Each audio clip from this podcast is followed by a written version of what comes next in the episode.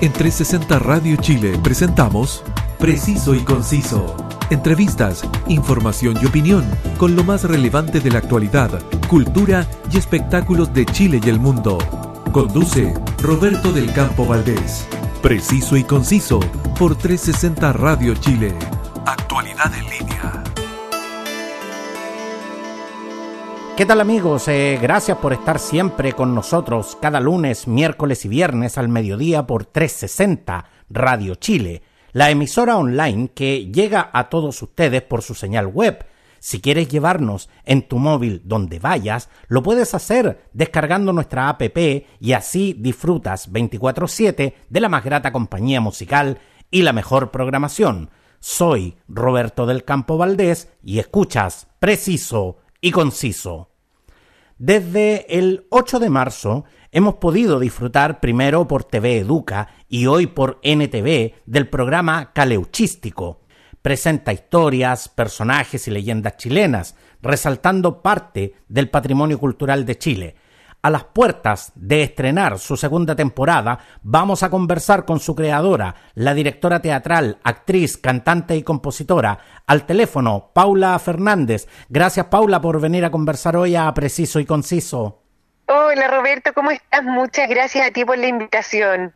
El 16 de octubre Caleuchístico realizó dos presentaciones en vivo en, en, Santiago, con un gran éxito de, convocatoria, y donde al finalizar eh, ambas presentaciones, la gente se volcó con sus niños a saludarlos y, y, a, y a tomarse fotos con todos ustedes.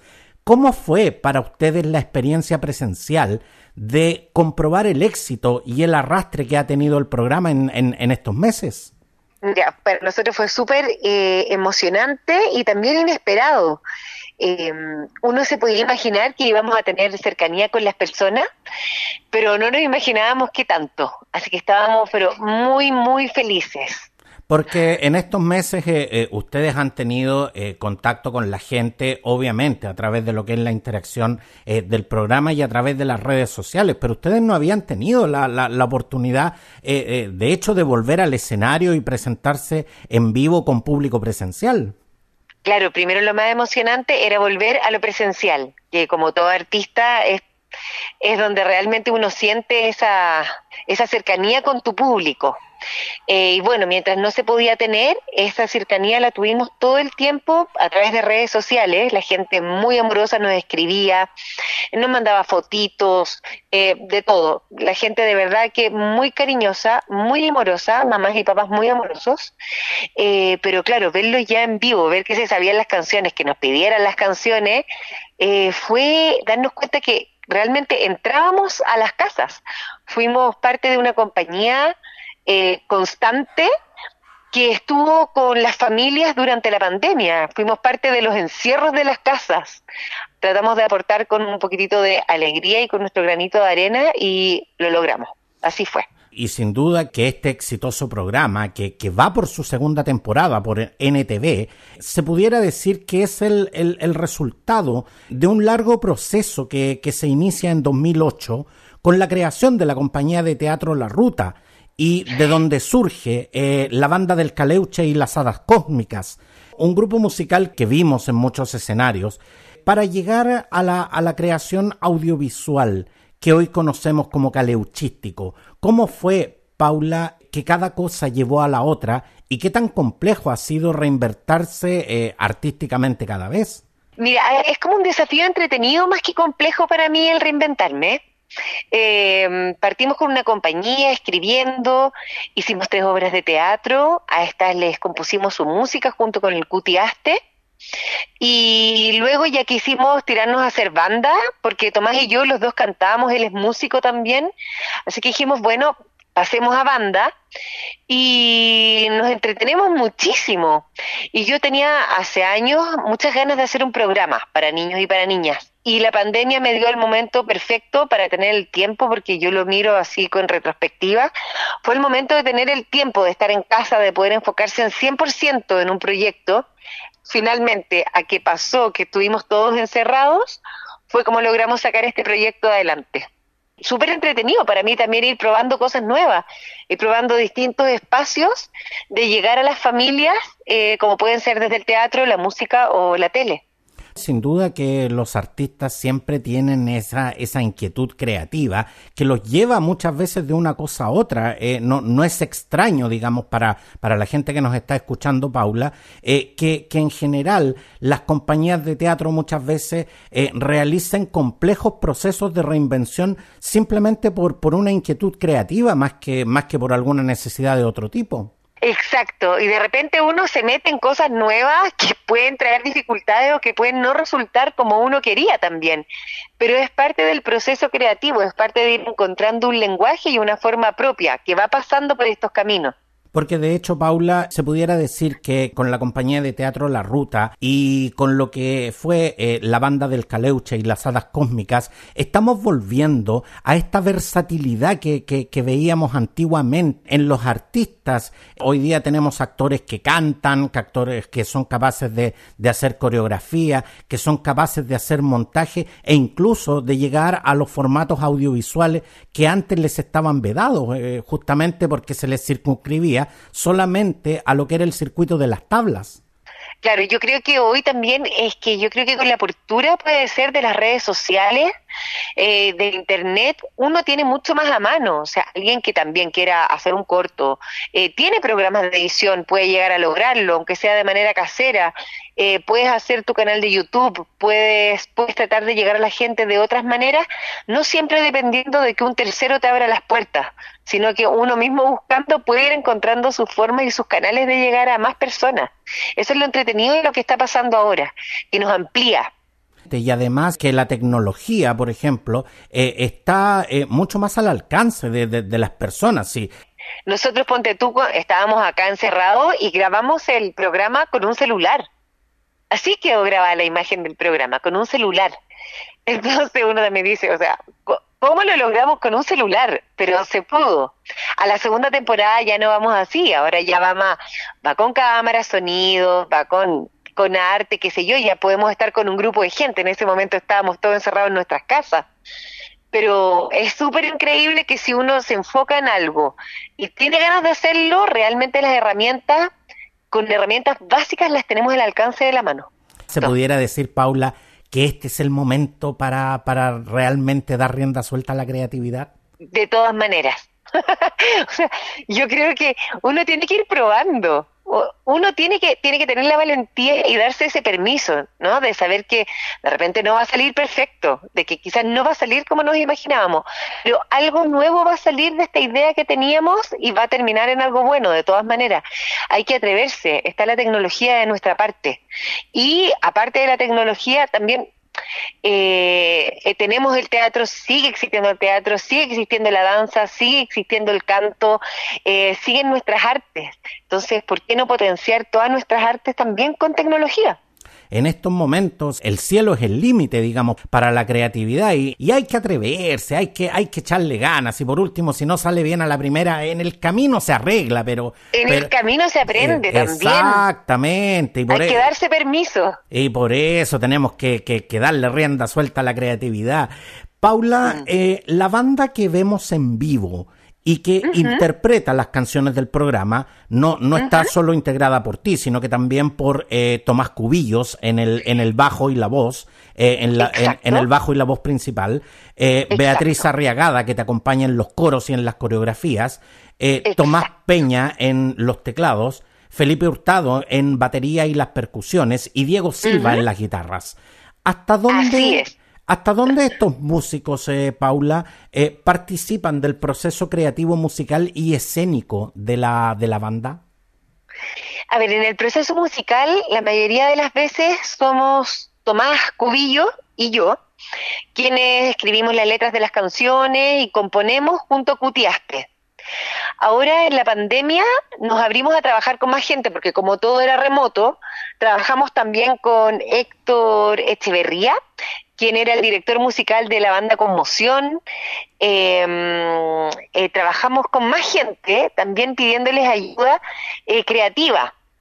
Y hoy, ya que volvimos a los ensayos presenciales, todos los de la banda comenzamos a tener muchas más opiniones, estando todos juntos, pero pasamos por un largo rato en que por estar separados, las decisiones las fuimos tomando con Tomás Cubillo.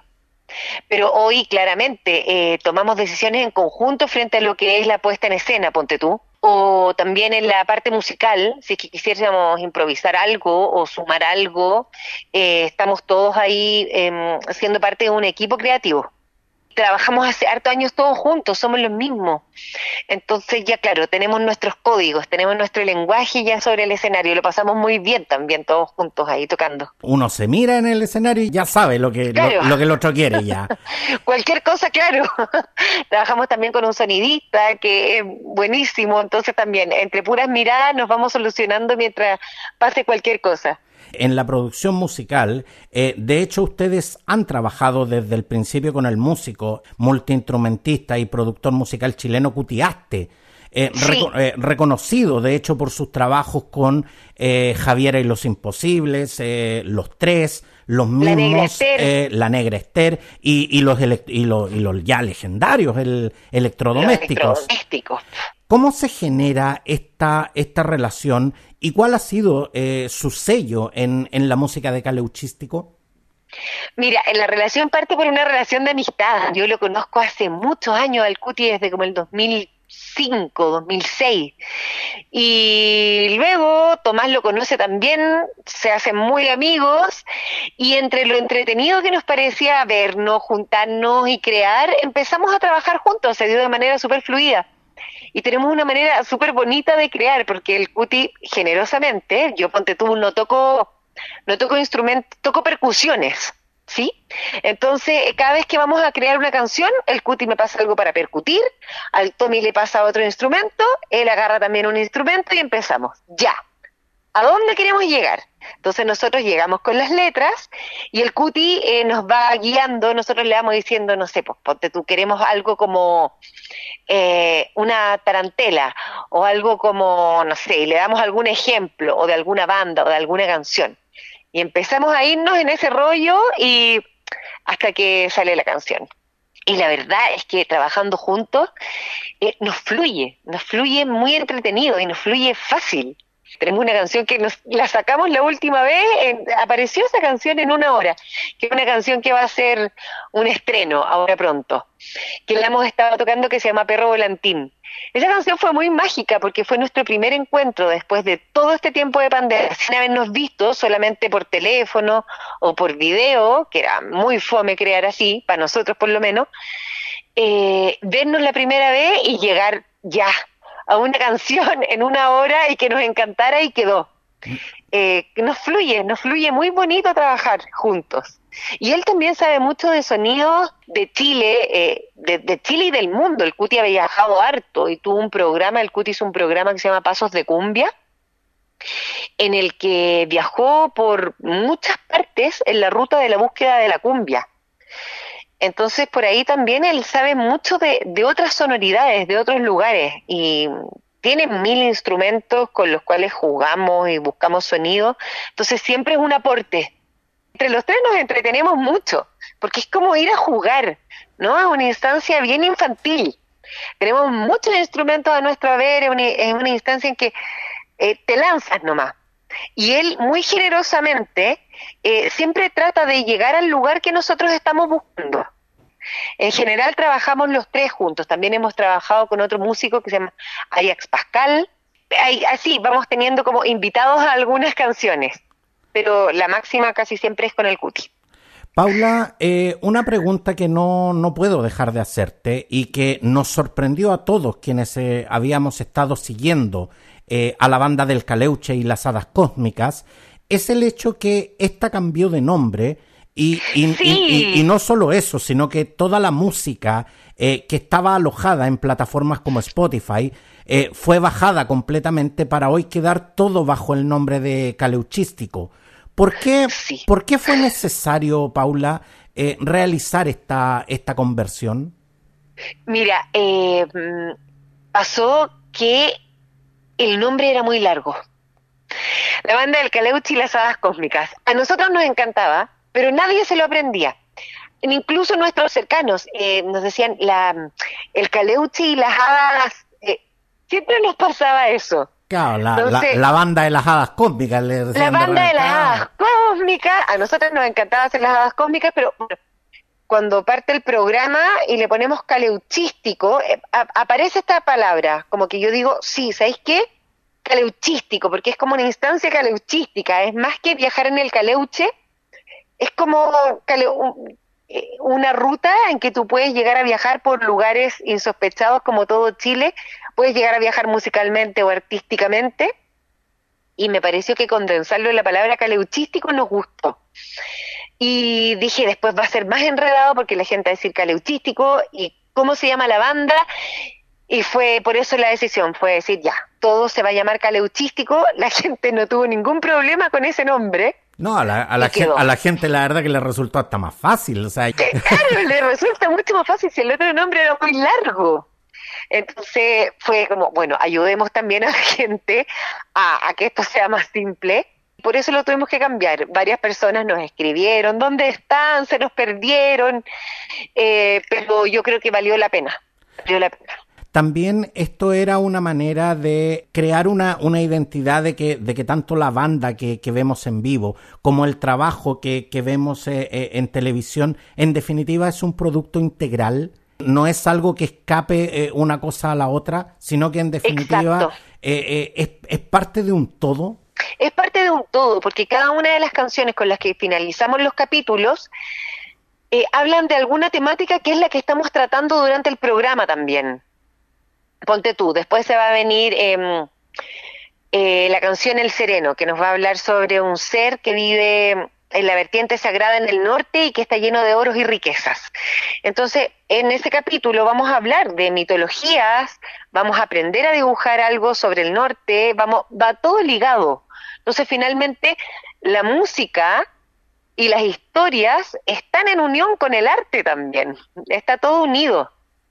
Por eso fue que preferimos dejarlo todo el mismo nombre para hacer, eh, como poder aunar todas estas muestras de arte en, un mismo nombre. Paula, hemos hablado sin duda de, del trabajo creativo musical y del trabajo eh, escénico que ustedes han ido desarrollando a través de estos años y que hemos podido ver, obviamente, plasmado en lo que es el programa caleuchístico que vemos por NTV. Pero ustedes eh, realizan un trabajo que es eh, la investigación histórica y, la investigación justamente de todo lo que son eh, los personajes y culturas de, de nuestro querido Chile. ¿Cuánto realmente invierten en, en investigar, en hacerse parte, para, para finalmente incorporar todas estas historias en sus canciones y en los contenidos del programa? Horas, hay con unos capítulos que nos ha costado más que con otros, porque hay culturas eh, que son más lejanas o que son más herméticas quizás. Eh, Chile es como una plurinacionalidad, tiene plurinacional, es una es un país plurinacional, como se dice, y la verdad que yo creo que sí, que es un, es un rollo que yo tengo hace muchos años. Eh, tenemos demasiadas culturas dentro de un mismo país, por lo que no podríamos ser una sola cultura, no lo somos. Somos muchas culturas distintas, y de algunas sabemos más que de otras.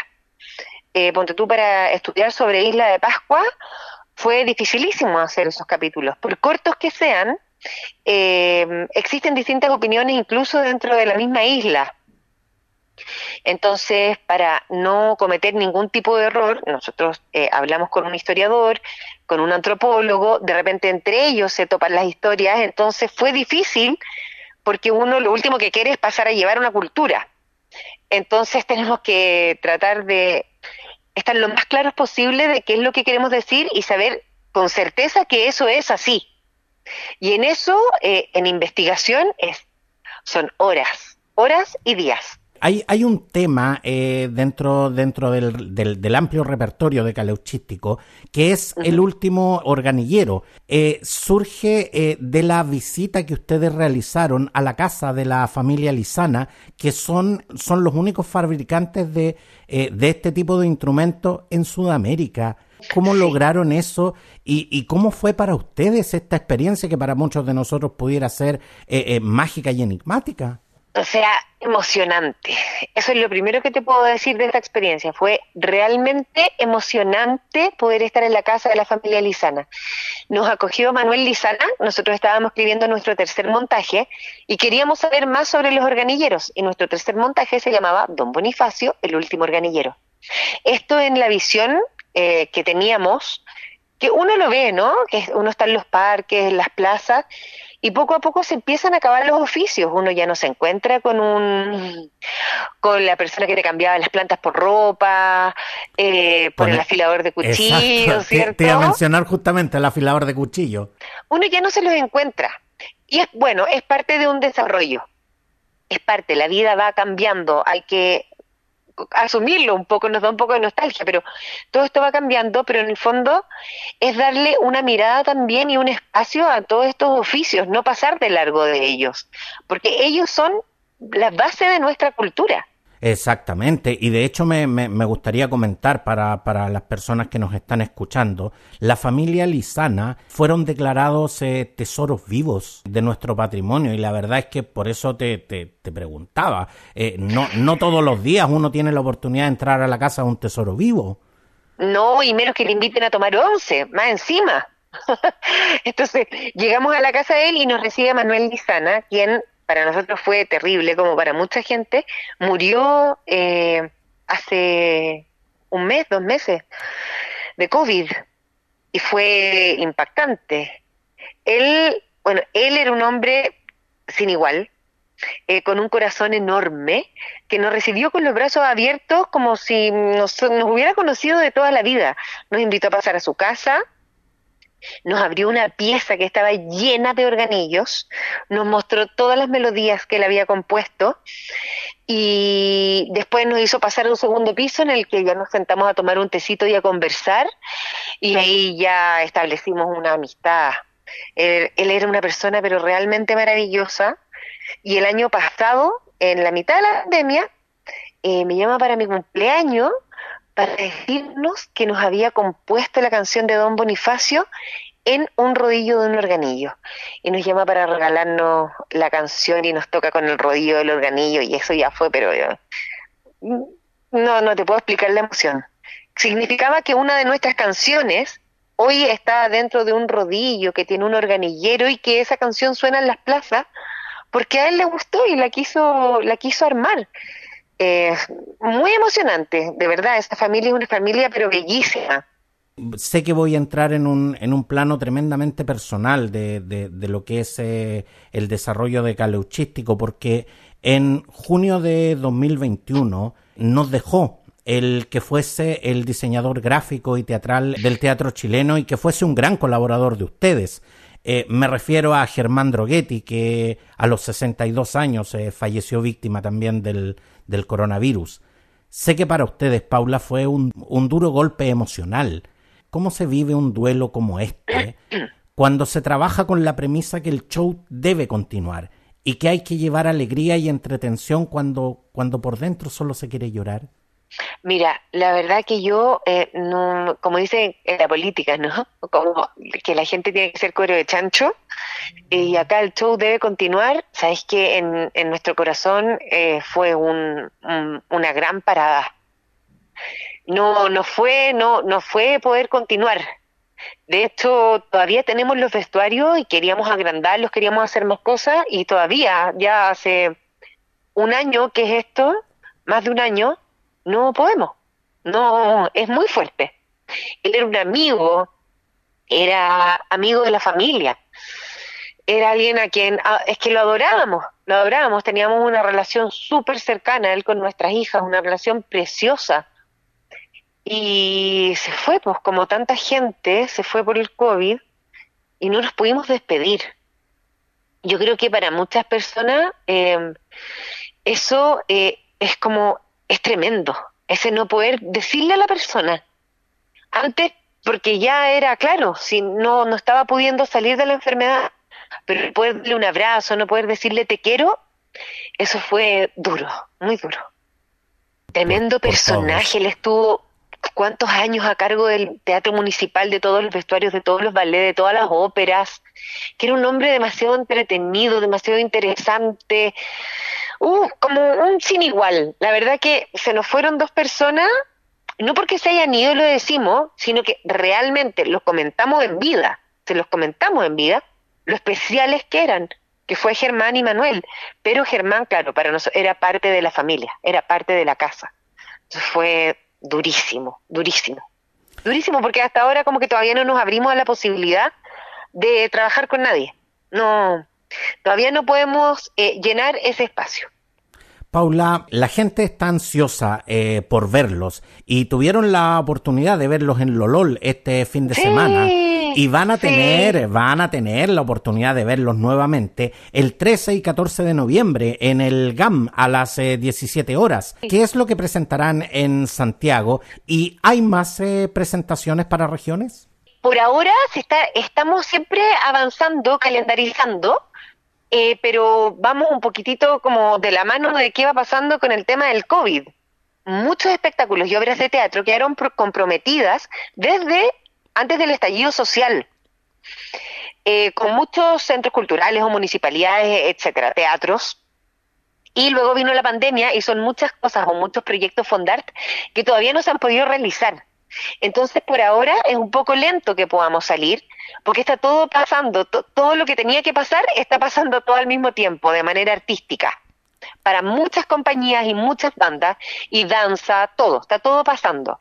Eh, sí sé que vamos a tener otra función aquí en Santiago, se están viendo algo puede ser algo más en la sexta región y ahí estamos armando, vamos poco a poco. Les pedimos a nuestros amigos de regiones que tengan un poquito de paciencia porque la verdad es que como, como, dice Paula, presentes, eh, pero eh, todo el mundo está mostrando lo que tuvo guardado tanto tiempo. No, y, y, la verdad es que todo lo que es la producción, el traslado, todo lo que implica eh, realizar estos espectáculos en regiones, la verdad es que esto se está haciendo sobre la marcha, eh, esto se está resolviendo el día a día, entonces la verdad es que eh, yo, yo muchas veces estoy en contacto con la gente y les digo, pero ¿y cuándo van a ver? Pues, no sabemos, no sabemos, me dice, si no, no, no tenemos nada claro todavía y eso, y eso le está pasando a muchos artistas, de verdad. Sí, sí, y es mucho por el tema COVID, uno no sabe, eh, íbamos súper bien, después ahora empezaron a subir los casos, entonces se, se achican los aforos, eh, uno entra en conversaciones con los teatros y dicen, pero mejor no lo hacemos afuera, adentro, todo cambia, no, no hay nada seguro, no hay ninguna certeza de nada, solo que seguimos trabajando para tratar de llevar lo mejor posible eh, dentro de lo que se pueda. Exactamente. Paula, mm. tanto el programa como la banda Caleuchístico han sido catalogadas como una banda infantil, cosa que yo creo personalmente que es una catalogación errónea. Es que, es que yo la verdad es que eh, he visto a muchos adultos eh, eh, que con la excusa que tienen que acompañar a sus hijos, la verdad es que se saben todas las canciones y hasta bailan en los conciertos. Yo los he visto, yo los he visto. mamá y papá que se declaran fans y nos dicen, o sea, a, mí, a mí no me lo contó nadie. A mí no me lo contó nadie, yo los he visto, en cobertura los he visto. Y, y, y, además, Caleuchístico es, es una importante fuente de información sobre, sobre nuestro folclore y, nuestro patrimonio. ¿Ustedes han considerado ampliar el espectro de su público, como por ejemplo el segmento más adolescente y juvenil, aprovechando justamente el éxito que han tenido? A mí me es muy difícil proyectarme como mm, para querer conseguir algo, a ver, ¿cómo te lo explico? Me es como difícil decir, ya, quiero llegar al público adolescente, entonces tengo que hacer esto. ¿sí? Me es complejo, como que esto no nace nada más. Eh, nace y termina resultando lo que resulta. No soy muy estratega en ese sentido eh, y creo que por lo mismo, si era infantil y no es infantil, da igual porque la verdad ni, ni tampoco sabíamos. Ponte tú, pensábamos pensábamos que esto podía ser más de, de cuatro años en adelante, de cuatro a diez, ponte tú, y nuestro público objetivísimo es de uno y dos años hasta toda su familia. Entonces, es como que yo siento que de repente las artes van encontrando sus caminos sin que uno eh, lo dirija tanto, porque la familia entera ha enganchado. Entonces, se va abriendo de esa manera, pero me sería muy difícil a mí plantearme algo como para poder captar cierto público. Finalmente, Paula, el éxito de Caleuchístico nos demuestra que la gente consume este, este tipo de contenidos y que la cultura y las artes tienen gran aceptación en la televisión abierta. ¿Continuarán impulsando esta idea para que otros proyectos artísticos como el de ustedes tengan posibilidad también de llegar a la televisión abierta? La cultura une, la cultura abre el corazón la cultura y las artes nos llevan a volar, eh, que fue así como mucha gente zafó de la pandemia, eh, desde consumiendo series, leyendo libros, poniendo música, son, es un arte que te acompaña, es un arte universal, es como todo de lo que, de lo que nos nutrimos, de lo que viene también nuestro país. La cultura también es artesanía, eh, es arte, es pintura, es danza, es, es todo, es todo, y todo, y todo eso lo, tenemos dentro de nosotros. Exactamente, y como nos dice Paula, la cultura es todo y la cultura tiene que ser para todos tiene que ser para todos. Exactamente, la gente tiene que tener acceso a la cultura. La cultura no puede estar eh, circunscrita solamente a, los circuitos teatrales o a las salas de música. La cultura también tiene que tomarse los espacios públicos y, por supuesto, la cultura tiene que estar en la televisión abierta. Eso, por supuesto, eso definitivamente, es un aporte y también nos genera una identidad también no, ponte tú con caleuchístico, también lo que buscamos es un, generar una identidad de quiénes somos, de dónde venimos, de dónde salimos, porque hay ciertas cosas que nos gustan. Ah, me siento identificado más con esta cultura que con esta. Querer con más cariño lo que es, es como, claro, ponerle más cariño a lo que somos. De repente encantarnos o maravillarnos con alguna parte de nuestra cultura y sentirnos más chilenos por eso. Que yo siento que es algo que está como muy disgregado eh, que se nos enseñó de manera como muy a la pasada y que hoy día tiene mucha más fuerza. Y es algo que no solamente estamos buscando nosotros, o sea, no por nada pasa en la convención, pasó por el estallido social, era algo que quizás estaba ahí en el aire, flotando hace mucho tiempo, que era algo que tenía que pasar, unificarnos de alguna manera. Quiero darte las gracias, eh, Paula Fernández, directora teatral, actriz, cantante y compositora y creadora del programa Caleuchístico. Gracias, Paula, por venir a conversar a Preciso y Conciso. Y, por supuesto no, no te pierdas y para que nos vengas a contar eh, sobre las novedades y sobre todo eh, de las presentaciones que, van a estar realizando, porque de verdad que hay, hay, hay mucha ansiedad con, con respecto a, a, poder verlos y, y a poder escucharlos en vivo. Muchísimas gracias. Bueno, y los dejo a todos invitados entonces para lo antes, es este sábado y domingo, 13 y 14, en el GAM, Centro Cultural Gabriela Mistral, a las 17 horas hay aforo reducido, son solo 128 butacas por función. Así que si quieren ir, compren ya sus entradas, porque ya sabemos que se han vendido un montón de entradas, para que no se queden sin su cupo. ¿sí? Y tienen que llevar su pase de movilidad, súper importante, para estar todos cuidados y protegidos adentro de la sala de teatro. Muchas gracias, eh, Paula. Muchas gracias, Roberto. Te pasaste un abrazo muy grande que te, que te siga yendo súper bien. Muchas gracias. Y si quieres escuchar más ediciones de Preciso y Conciso, encuéntralas eh, todas en Spotify y en las más importantes plataformas podcast. Escoge tu preferida y suscríbete. Sígueme también en mis redes sociales. Gracias por su preferencia y compañía y hasta la próxima. En 360 Radio Chile, esto fue Preciso y Conciso. Entrevistas, información y opinión con lo más relevante de la actualidad, cultura y espectáculos de Chile y el mundo, junto a Roberto del Campo Valdés. Preciso y Conciso por 360 Radio Chile. Actualidad en línea.